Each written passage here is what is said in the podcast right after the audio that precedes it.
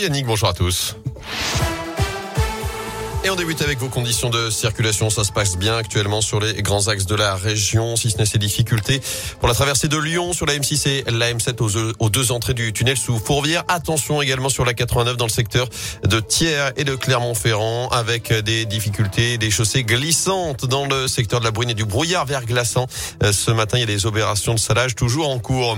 Notez aussi cet accident mortel à Landes ce matin dans le Puy-de-Dôme. Une automobiliste d'une soixantaine d'années a perdu la vie dans un choc avec un poids lourd. Ça finit sa voiture a fini dans un fossé.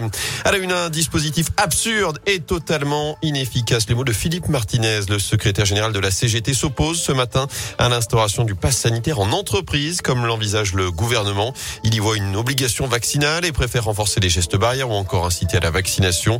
La ministre du Travail, Elisabeth Borne, reçoit justement ce lundi les partenaires sociaux. Par ailleurs, c'est à 14h que la Haute Autorité de Santé doit rendre son avis sur la vaccination anti-Covid des enfants de 5 à 11 ans après le feu vert du comité éthique en fin de semaine dernière. Cette campagne pourrait débuter dès mercredi après-midi si tout va bien, d'après le ministre de la Santé, Olivier Véran.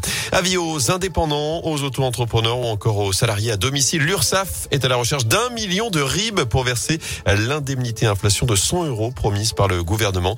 C'est ce que dit ce matin son directeur général dans Aujourd'hui en France. Ça concerne environ 500 000 indépendants et 500 000 salariés à domicile qui doivent faire cette démarche sur Internet ou par téléphone. En bref, ils avaient été interpellés dans la nuit de vendredi à samedi. Les quatre individus suspectés d'avoir agressé le gérant du Blackbird Café dans le quartier Saint-Jacques à Saint-Etienne sont sortis de garde à vue. Selon le progrès, un mineur et trois majeurs sont concernés. L'enquête se poursuit. Le maire de saint va réagir.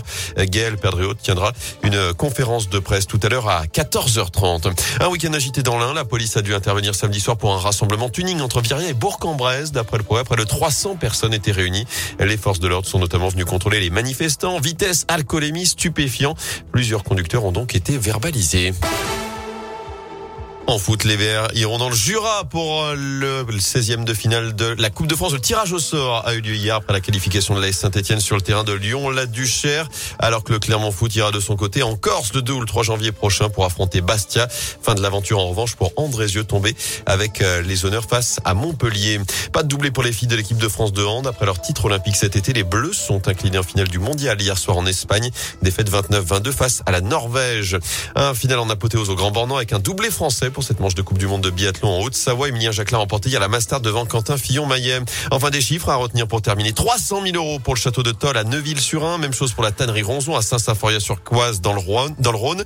85 000 euros pour l'usine du pont de Séchal à Thiers ou encore 57 000 pour la tour de la jalousie à Saint-Martin dans la plaine dans la Loire. On connaît désormais le montant des dotations accordées par la mission patrimoine menée par Stéphane Bern.